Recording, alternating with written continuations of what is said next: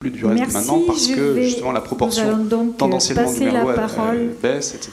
À euh, Jacques Sergos.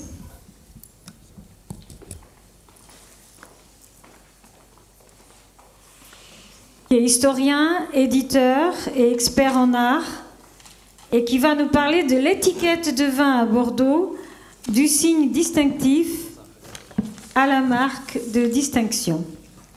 Voilà, vous avez la parole pour une demi-heure maximum. Merci. Alors d'abord, je vous remercie de m'accueillir. Et je voudrais vous dire que euh, je ne parle pas ici en tant qu'historien du vin, surtout au milieu d'éminents spécialistes, mais en tant qu'historien des images et de l'art. Et je vais vous également vous parler des étiquettes de Bordeaux, euh, avant de peut-être les, les, placer dans un contexte plus, plus large.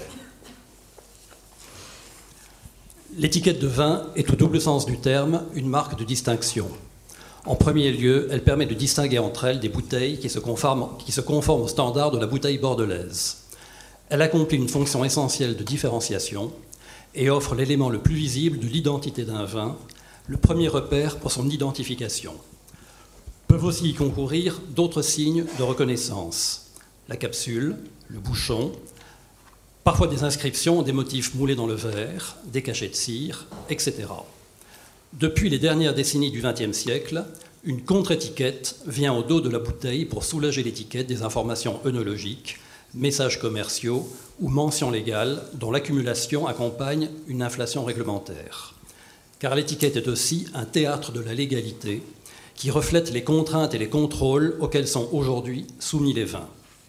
Tel n'est pas cependant l'objet de mon intervention, puisque je vous, entretiendrai d'une histoire plus ancienne. L'étiquette est une marque de distinction au, deuxième sens du mot, car elle constitue un signe ostensible du raffinement, du prestige d'une bouteille. Elle est porteuse des codes qui permettent d'appréhender le classement, et donc la classe, d'un cru. Elle caractérise une propriété, un terroir, un millésime, elle procure à l'amateur une délectation visuelle, préalable à la dégustation, et fait apparaître à ses yeux le mythe dont s'entoure chaque vignoble. À Bordeaux, l'étiquette dominante est celle du vin de château, avec son chic aristocratique imprégné de nostalgie, vu d'un castel ou d'une chartreuse, d'un portail, d'un blason ou d'une couronne, d'une tour crénelée. Frise d'ornements au graphisme délicat, teinte camailleureux au cédor, jamais criarde. Le tout respire le bon ton classique et évite l'anecdote, ni, ni, parchemin enluminé, avec des lettrines, ni moine paillard. Cette stratégie de distinction a pu aller jusqu'à l'œuvre d'art. On sait comment Philippe de Rothschild a su élever des signes commerciaux à la hauteur de la grande peinture, en faisant appel à quelques-uns des meilleurs artistes de son temps. Depuis 1945, les étiquettes de moutons on portait les signatures de Jean Cocteau, Marie Laurencin, Léonore Fini, Georges Braque, Henri Moore, Hans Hartung, Armand, Georges Mathieu, Salvador Dali, Marc Chagall, Pablo Picasso, Andy Warhol, Francis Bacon, Balthus, Georg Baslitz, Lucienne Freud et bien d'autres. Cela sur des bouteilles signées et numérotées, transformées ainsi en œuvres d'art originales. Le succès de l'opération a été tel qu'il semble que ce ne soit pas les artistes qui consacrent le vin, mais dorénavant le vin qui consacre les artistes. Et le choix annuel d'un créateur pour la nouvelle étiquette du mouton Rothschild ressemble à une sorte de prix Nobel décerné au grand peintre par le Médoc. Cette démarche est restée dans le vignoble bordelais tout aussi exceptionnelle que la personnalité même du baron Philippe. Pour autant, il faut reconnaître l'esthétique soignée par laquelle nombre de domaines ont su, grâce aux étiquettes, composer des images en accord avec la mythologie des grands crus. Dans tous les cas, les étiquettes ont accompagné une évolution fondamentale du vignoble bordelais au XXe siècle, la réappropriation de leurs vins par les châteaux. On sait que jusqu'alors, les négociants élevaient les vins et les mettaient eux-mêmes en bouteille. Le procédé était logique, puisque les négociants s'étaient montrés longtemps plus aptes que les propriétaires à travailler les vins et à les faire vieillir dans leurs incomparables chais des chartrons. Comme on s'en doute, l'affaire n'allait pas sans abus ni fraude. et des vins médecins fort peu bordelais étaient souvent appelés à la rescousse. Mais il était entendu, pour reprendre une image du XIXe siècle, que le viticulteur fournissait une sorte de diamant brut et que le négociant en était le diamantaire qui taillait au mieux la pierre et la rendait apte à la vente. De ce fait, chaque négociant avait par exemple son propre Margot, son Lafitte, son Aubryon, et faisait imprimer des étiquettes où son nom se trouvait associé à celui du cru. C'est ce que vous avez en principe derrière moi. par exemple, vous avez plusieurs Margots qui datent pourtant à peu près de la même époque selon chaque négociant.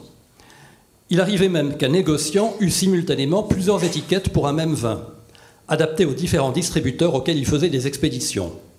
Il existait ainsi des étiquettes spécialement conçues pour l'exportation aux États-Unis ou en Amérique du Sud. Ces pratiques expliquent la multiplicité des étiquettes et des styles relatifs à chaque grand cru au XIXe siècle. La progression salutaire de la mise en bouteille au château est donc allée de pair pour les domaines viticoles avec une réappropriation de leur image qui passait par des étiquettes uniques maîtrisées à la source. L'histoire de la mise en bouteille au château au XXe siècle les stratégies d'image menées corrélativement par les propriétés mériteraient une étude importante que je n'ai pu conduire. À défaut, je vous invite ici à vous pencher sur un sujet négligé, l'origine des étiquettes, merci, l'origine des étiquettes de vin à Bordeaux. Et tout d'abord, qu'entend-on par le mot étiquette? La définition que nous pourrions en donner ne diffère guère, à peu de choses près, de celle d'Antoine Furtière dans son dictionnaire universel paru en 1690. Petit morceau de papier ou de parchemin qu'on met sur quelque chose pour faire souvenir de son prix ou de sa qualité. Mettez des étiquettes sur chacun de ces paquets afin qu'on les reconnaisse. Si Furtière cite le cas des étiquettes que l'on fixait au tribunal sur des sacs de procès afin d'y lire les noms des parties, il ne pouvait puiser d'exemple dans les vins que l'on n'étiquetait pas encore, d'autant que l'on commençait à peine à conserver le vin en bouteille. Les barriques étaient marquées au fer, mais l'on ne voit pas d'étiquette sur les bouteilles des tableaux de Chardin, ni sur les portraits de buveurs du XVIIIe siècle. Une gravure d'Horace Vernet, représentant un gastronome à table sous le Premier Empire, montre de simples feuilles enfilées autour du col des flacons. Il existait bien de petites plaques émaillées que l'on accrochait aux bouteilles par des chaînettes, portant le nom des vins ou des liqueurs, mais ces précieux accessoires, en nombre forcément réduit, étaient disposés par les utilisateurs, non par les producteurs. Au demeurant, ils ne donnaient que des indications générales comme Médoc, Hermitage ou Vin du Rhin. L'absence d'étiquette allait de pair avec une certaine méconnaissance des vins. L'inventaire après décès de l'impératrice Joséphine à la Malmaison fait ainsi apparaître une suprématie des Bordeaux. Ceci n'étant guère en faveur à Paris ou à Versailles au XVIIIe siècle, c'était là une nouveauté attribuable à l'influence du chevalier d'honneur de Joséphine, André de Beaumont, propriétaire de la tour. Toutefois, la plus grande imprécision règne dans la dénomination des vins de la Malmaison. L'inventaire établi en 1814 cite ainsi un sauterne, S-O-T-E-R-N-E-S, e qui est du sauterne, un Aubryon, A-U-B-R-I-2-L-A-N, qui est du Aubryon, un vin de Bordeaux Pouillac, qui correspond à du Pauillac, et un vin de Château Margaux, M-A-R-G-O-T. Seuls les vins de Bordeaux-Lafitte et de la Tour s'en tirent avec les honneurs d'une juste orthographe, sans être encore qualifiés de château. À cet égard, le XIXe siècle connaîtra une révolution culturelle, avec une attention croissante portée par le public à l'art de boire, au cru et au millésime, ce dont témoigne le succès du manuel du sommelier d'André Julien, paru pour la première fois en 1822 et maintes fois réédité ensuite. Dès la première moitié du XIXe siècle, de nombreux ouvrages feront mieux connaître les lieux de production des vins et leurs principaux domaines. Dewey Markham, dans son étude sur le classement de 1855, a bien montré comment des listes de crus établies par des courtiers et précédant le célèbre classement ont été publiés dès la Restauration dans divers guides à l'usage du public. Le plus fameux d'entre eux est le guide de Charles Cox, devenu une Bible grâce à sa reprise par Ferré. Vous en parlerez dans un moment, je pense. De la même manière, on assiste à partir de 1820 à la multiplication des gravures montrant des domaines viticoles du Bordelais. Iconographie dont le pionnier est le peintre lithographe Gustave de Galard, né en 1779, mort en 1841. Dans les années 1830, Galard entreprend la publication d'un album vinicole, où vu des châteaux et propriétés produisant les vins des meilleurs crus du Médoc et autres lieux du département de la Gironde. Cet album est précieux à plusieurs titres. L'album sort en cahier au moment où les plus importants domaines viticoles du Bordelais s'attribuent la qualité de château, quand bien même ils n'en ont ni le passé féodal, ni la qualité architecturale. Galard, d'autre part, y invente la représentation type du château viticole en Bordelais. Riche demeure, trônant au milieu de ses jardins, de ses bosquets, de ses prairies et de ses vignes, sans que les vignes figurent toujours sur l'image, comme si l'apparat l'emportait sur l'outil de production. On constate ainsi que la vue du château Lafitte par Galard a manifestement inspiré l'étiquette de Lafitte encore utilisée de nos jours.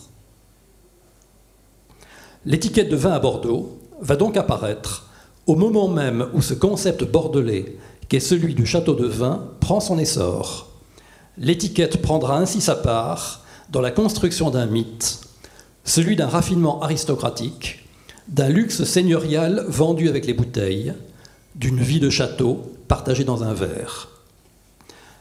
Pour qu'apparaisse l'étiquette à Bordeaux, il fallait non seulement un commerce du vin florissant, mais aussi une industrie capable de produire des images en série. Ce fut la lithographie.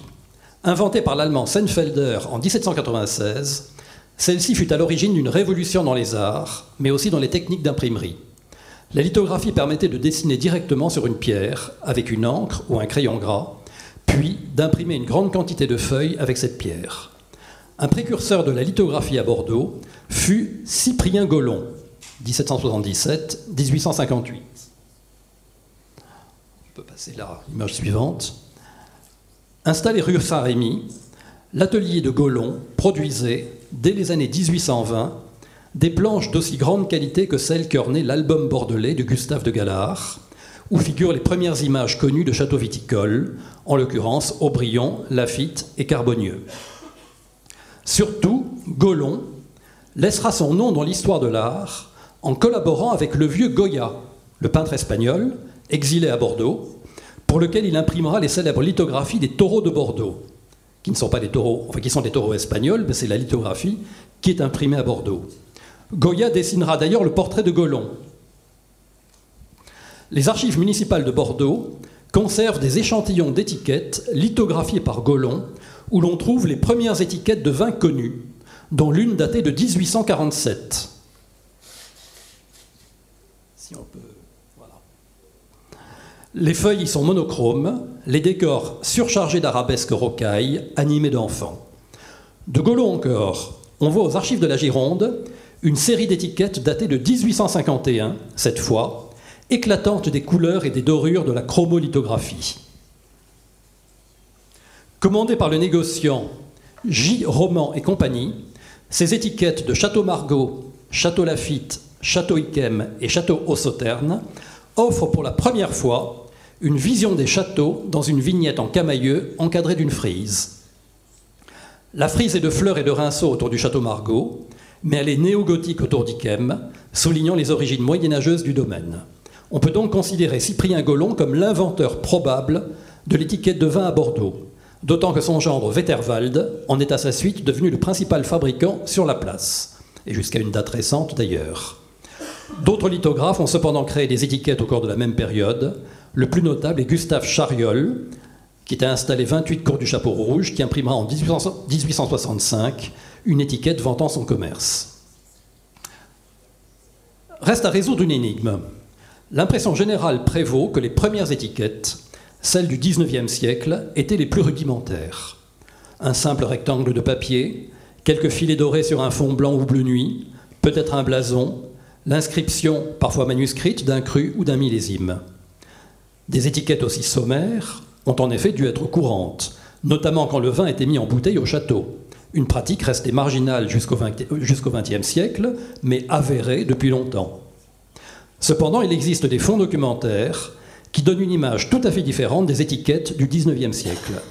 Les archives de la Gironde détiennent ainsi les registres des marques de fabrique, où sont conservés, des années 1850 aux années 1920, les modèles de toutes les étiquettes déposées au greffe du tribunal de commerce, dans le but de se protéger des contrefaçons. L'ensemble n'est pas exhaustif, mais il est certainement représentatif. Les déposants sont généralement des négociants, car c'est à eux qu'il revenait de concevoir l'emballage le plus flatteur pour pousser leurs marchandises. Parcourir ces registres fait entrer dans le monde enchanté de l'étiquette romantique, un monde de féerie, de coloris chatoyants, de dorures et d'ornements à profusion, un monde qui fit coïncider l'imagination artistique et l'exploit technique. En 1837, en effet, la lithographie était passée du noir à la couleur grâce à l'invention de la chromolithographie par le français Godefroy Engelmann. Engelmann avait posé les principes de la quadrichromie par le biais d'impressions successives en couleur. La technique des chromos ne tarda pas à acquérir une incroyable perfection. Les lithographes arrivèrent à caler les matrices au dixième de millimètre près, ce qui permit une totale précision des traits et des coloris. Des impressions d'or, des gaufrages vinrent enrichir des étiquettes aux couleurs aussi chantantes que des enluminures. Ces améliorations techniques gagnèrent les ateliers bordelais, mais pas avant la fin des années 1840, semble-t-il, et permirent une floraison de luxueuses et rutilantes étiquettes. Toutefois, l'on se tromperait à penser que cette production se limitait au vin. Les imprimeurs girondins fabriquaient aussi des étiquettes sophistiquées pour des champagnes, des cognacs, des eaux-de-vie, des rhums, des biscuits, des fruits confits, des parfums, toutes sortes de produits qui reflétaient la variété du commerce bordelais au XIXe siècle. Ne nous arrêtons pas à Bordeaux. J'ai eu accès récemment à une exceptionnelle collection contenant des milliers d'étiquettes produites à Paris depuis le début du XIXe siècle. Ça c'est encore bordelais, voilà. De nombreux spécimens y montrent que l'on imprimait déjà des étiquettes sous le Premier Empire, non par le procédé de la lithographie, mais par des gravures sur cuivre. Là, l'étiquette tout en haut. Les trois, étiquettes du haut sont des étiquettes qui sont antérieures à 1825, et sans doute la première est fin 18e, ce qui est absolument rarissime. Puis le passage à la chromolithographie marqua l'avènement de l'ère industrielle et de la multiplication des images. Grâce à des séries entières classées dans cette collection, j'ai remarqué aussi que les produits illustrés tout au long du XIXe siècle sont pour l'essentiel des alcools, des liqueurs, voire des élixirs, dotés de noms aussi inventifs que liqueur d'ébé, ambroisie des dieux, nectar d'abracadabra ou crème de cocu. Plus particulièrement, de flamboyantes suites d'étiquettes sont vouées au cognac, ainsi qu'aux anisettes bordelaises de Marie Brizard, dont nombre d'étiquettes sont d'ailleurs imprimées à Paris, preuve que les lithographes bordelais n'avaient pas le monopole du marché local. Les étiquettes de vin ne furent donc qu'une des applications de cette gigantesque production d'ensemble dans la foulée des modèles parisiens. L'étiquette de Bordeaux ne fut pas inventée seule, mais dans le cadre plus vaste d'une industrie novatrice, découlant de la lithographie et d'une société de consommation prenant son envol. Quelle fut l'originalité des négociants bordelais dans ce mouvement général. Mon idée est qu'ils conçurent l'étiquette de château, aidés en cela par des industriels de l'art comme Cyprien Gollon. Ils lui donnèrent peu à peu son apparence moderne, en montrant les châteaux sur les bouteilles, selon une mise en scène dérivée des lithographies vinicoles de Gustave de Galard. Ils participèrent ainsi à ce phénomène bordelais, ce génial concept de marketing que fut l'invention des châteaux de vin, ils y participèrent à tel point, les négociants, qu'ils imaginèrent très tôt de faux châteaux, à l'image d'un pseudo-château de Romeville à Saint-Julien, dont l'étiquette est imprimée en 1865, encore par l'atelier Gollon. Ils inventèrent même la mise en bouteille au château, dans des châteaux fictifs. Sans oublier le pullulement des châteaux Latour, jouant sur une trompeuse homonymie. Mais la créativité des négociants ne s'est pas réduite à ces menus fraudes.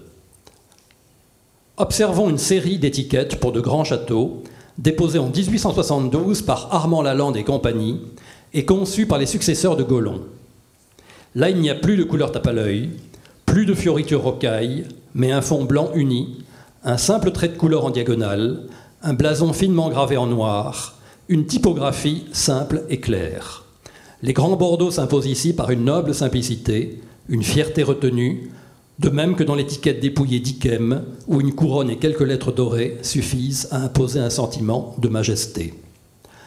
Après l'explosion colorée des étiquettes romantiques, il semble que les vins de Bordeaux vont trouver leur style propre dans le dernier tiers du XIXe siècle, en se démarquant du charme intempestif qui caractérise les étiquettes bariolées du cognac, des liqueurs ou des boîtes de douceur.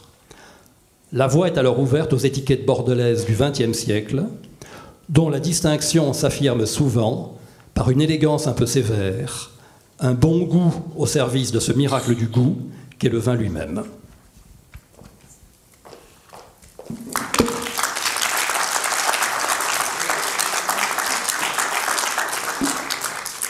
Merci beaucoup. Je vais juste poser une petite question très très très naïve. Est-ce qu'il y a une différence concernant les étiquettes? Entre les propriétés, enfin les châteaux qui sont propriétés de familles protestantes et les autres Est-ce que ça a été étudié? Est-ce qu'il y en a une? Alors là, on, pensé. on entre, je crois qu'on entre dans la philosophie. Euh, plutôt, il faudrait un Max Weber un Max Weber bordelais qui nous referait une thèse sur l'éthique protestante et l'esprit du capitalisme viticole. Et je m'en sens personnellement incapable. Mais voilà. Ce qui est certain en tout cas, c'est que quand même, euh, je pense qu'il y a un moment où effectivement le vin de Bordeaux, comment dire, adopte une image plus rigoureuse et se démarque, bon, ça, il faudrait l'étudier sur des grandes séries, se démarque de, euh, du marketing un peu exubérant, des cognacs, des liqueurs, etc., euh, dans le, monde énorme de, de l'étiquette au XIXe siècle. Et je pense qu'effectivement, euh, il y a un moment où l'étiquette devient quelque part, l'étiquette de Bordeaux devient plus calviniste. Alors, est-ce que c'est strictement un phénomène esthétique ou est-ce qu'il y a quelque part une influence religieuse des milieux des Chartrons? Mais écoutez, là, il faut. On peut en émettre l'hypothèse. On a dit également que la bouteille bourguignonne était catholique, que la bouteille bordelaise est protestante. Ben, écoutez, euh, personnellement, ça me dépasse, mais pourquoi pas? La question reste ouverte. Je laisse la, question. Alors, en ouvert. Euh, une, comment dire, une confirmation. Effectivement, la, majorité des négociants de Chartrons étaient des gens qui venaient de Scandinavie, de, euh, de Frise, d'Irlande, d'Angleterre, qui étaient donc des gens qui étaient tous protestants, puisque donc il y avait le, fameux temple du, de, de, la rue Notre-Dame où se réunissaient les, les, euh, les gens donc du, du, négoce qui étaient donc tous protestants. Et donc, est-ce que ça a une influence? Je le pense. Merci.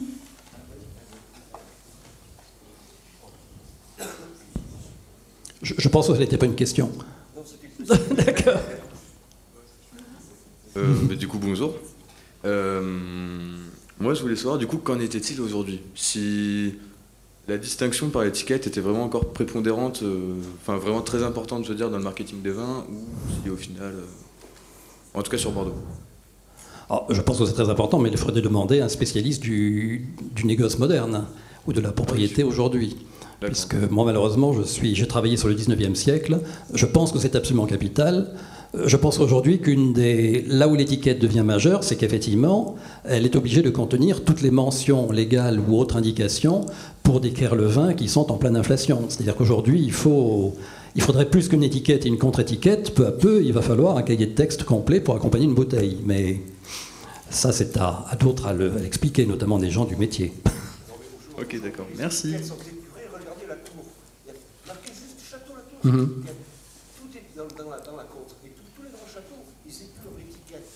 Oui, l'étiquette. Mais on se débarrasse du texte dans la contre-étiquette. Voilà. Mhm. Oui. Bonjour. Bonjour. Bon, je suis la fille de Patrice Calvé. Donc, on avait notre petit musée des Chartrons avec l'exposition des étiquettes Véterval et j'ai eu la chance d'ouvrir les paquets d'étiquettes classées chaque mois euh, euh, avec le nom, le nombre d'étiquettes à l'arrière des, étiquettes. Donc, bon, j'ai eu cette chance-là d'avoir tous ces paquets à ouvrir moi-même avec des petits gants, etc.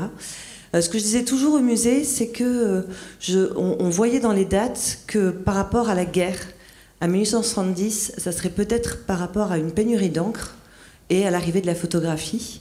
On a vu en fait les châteaux qui ont commencé à mettre la photo de leur propriété sur l'étiquette et qu'on a commencé à avoir moins de couleurs. Voilà, c'est vu que j'avais une toute, hmm. toute, la collection, si vous voulez, on avait euh, une possibilité d'étudier un peu la question. Alors d'abord, je dirais que je n'aurais pas pu faire cet exposé hmm. sans l'entreprise de sauvegarde que l'on doit à votre père, hmm, de cet ensemble d'étiquettes que je crois, vous allez me confirmer, la Chambre de commerce était prête à jeter. Je ne sais pas du tout. Euh, non, en fait, on l'a eu directement des Véterval. Oui. ah, c'est les Véterval qui avait ça. C'est Véterval, en fait, qui l'ont découvert sous l'escalier de l'imprimerie. Et après, la veuve d'un des Véterval a repris la collection. Et je ne sais pas du tout ce qu'elle est devenue. Ah non, mais il ne s'agit pas de la même alors, parce que moi je parle des registres du greffe du tribunal du ah, commerce. Ah, les registres, oui, on les a eu en main et après on, on les a récupérés, elles devaient être jetées et après je Voilà, c'est ça. Là, il y a véritablement une entreprise de mm. sauvegarde de documents publics qui allaient être jetés et qui sont absolument irremplaçables, parce qu'évidemment, le problème des étiquettes de vin, c'est qu'aujourd'hui, on est déjà très heureux si on trouve euh, une bouteille et son étiquette autour de 1900-1910. Mais imaginez que des bouteilles de 1840 avec leur étiquette, c'est totalement introuvable. Et quand on peut en trouver éventuellement des séries, je crois qu'il y en a par exemple à Château Lafitte, ça va être les étiquettes mises par la maison, donc sans doute assez rudimentaires, et de toute façon qui sont appelées à être changées régulièrement avec le bouchon. Et ce ne sont pas des étiquettes par des négociants, qui est évidemment beaucoup plus luxueuses et beaucoup plus adaptées au, au commerce. Donc ça fait que les étiquettes étant un produit périssable à, avec le vin, les étiquettes euh, ont été pour la plupart appelées à disparaître, et on ne peut voir ce à quoi ressemblaient des étiquettes du milieu du XIXe siècle que ou par euh, des registres effectivement d'imprimeurs comme Wetterwald, qui ont gardé des modèles, ou par les dépôts de marques à la Chambre de commerce de Bordeaux, et encore, tout le monde ne déposait pas. Parce que je pense que par rapport à la production d'ensemble, cette production a été très lacunaire. Voilà, les dépôts ont été très lacunaires et on ne voit pas tout ce qui se fait. En revanche, euh, ce que j'ai remarqué, c'est que les étiquettes ne concernent quand même, euh, sur l'essentiel du 19e siècle, ils ne concernent que les grands châteaux finalement. Euh, ils concernent bon, les, les, cinq ou six grands, et puis bon, quelques grands châteaux du Médoc ou autres. Mais autrement, on voit relativement peu, d'étiquettes de vins qui sont pourtant euh, des deuxièmes grands crus, des, de, châteaux connus aujourd'hui. Donc ça veut dire, je pense que euh, là, je n'ai pas de, réponse. Euh, mais je pense que ces étiquettes prestigieuses que nous venons de voir ici, qui sont magnifiques, n'ont d'abord été faites que pour vendre des produits très chers, qui étaient les, les premiers grands crus. Et ensuite, évidemment, euh, et, c'est peut-être une réponse à ce que vous, venez de suggérer, c'est que je pense que ces étiquettes coûtaient cher. Ah bon? Ah oui, c'est ça, mais... Mais effectivement, relativement peu d'étiquettes de, de propriété. Alors il faut voir le moment où on commence, je pense que c'est plutôt début 20e à mon avis, où on commence à avoir les étiquettes dont vous parliez, avec des procédés de photographie. Et là, de toute façon, sur le XXe siècle, il y a un énorme travail à faire, mais qui ne peut pas aller sans une étude de fond sur les rapports entre le négoce et les châteaux, et la question de la mise en bouteille au château, euh, dont je n'ai vu pour l'instant euh, traiter que de manière un petit peu sommaire, parce qu'on dit couramment que Philippe de Rothschild est l'inventeur de la mise en bouteille au château ça s'est fait bien avant, euh, et, sans doute d'ailleurs avec différents euh, liés au cycle économique. Et là, je crois qu'il y a toute une histoire à écrire. L'étiquette n'en est qu'une petite partie. Et puis il y a également l'histoire des étiquettes faites par les négociants, les étiquettes faites par les châteaux, les étiquettes sur des châteaux euh, parfois effectifs. Quantité de, choses à écrire sur le, sur le XXe siècle, où s'est véritablement développé quand même l'essentiel des étiquettes. Oui, euh, nous avons, euh, vous avez, excusez-moi, euh, plus ou moins beaucoup plus parlé des étiquettes bordelaises. J'aimerais savoir si, au cours de l'histoire, aussi nette et symbolique que la différence entre les bouteilles Bordeaux et Bourgogne, s'il y a eu durant l'histoire des étiquettes une différence, un distinguo marqué entre les étiquettes de Bordeaux et les étiquettes de Bourgogne Eh bien, Excellente question. Question suivante. J'ai travaillé sur les registres bordelais, je dois vous dire. Et il aurait effectivement, il serait intéressant de faire une étude comparative entre Bourgogne et Bordeaux pour savoir s'il y a des différences significatives. Je vous invite peut-être d'ailleurs à faire cette, euh, cette, étude. Moi, je n'ai pas eu accès, si vous voulez, j'ai travaillé sur le 19e siècle et j'ai donc eu accès à ces fonds qui sont très bordelais, qui sont déjà assez, assez rares. Mais c'est vrai que faire euh, l'étude dont vous parlez, qui est une étude d'image en réalité, qui est une étude aussi d'image sociale, de distinction, permettrait peut-être de répondre à vos questions sur, euh, une sorte de différence d'éthique entre euh, les pays bourguignons et bordelais. Euh, je crois qu'effectivement, c'est un angle intéressant pour comparer l'esprit de chacune de ces civilisations viticoles, entre guillemets. D'autres questions? Non. De précision, j'ai une amie qui fait, sa thèse actuellement sur la différence des étiquettes entre Bordeaux et Bourgogne. Ah, vous me donnerez son adresse. voilà merci. Bon, je vous remercie.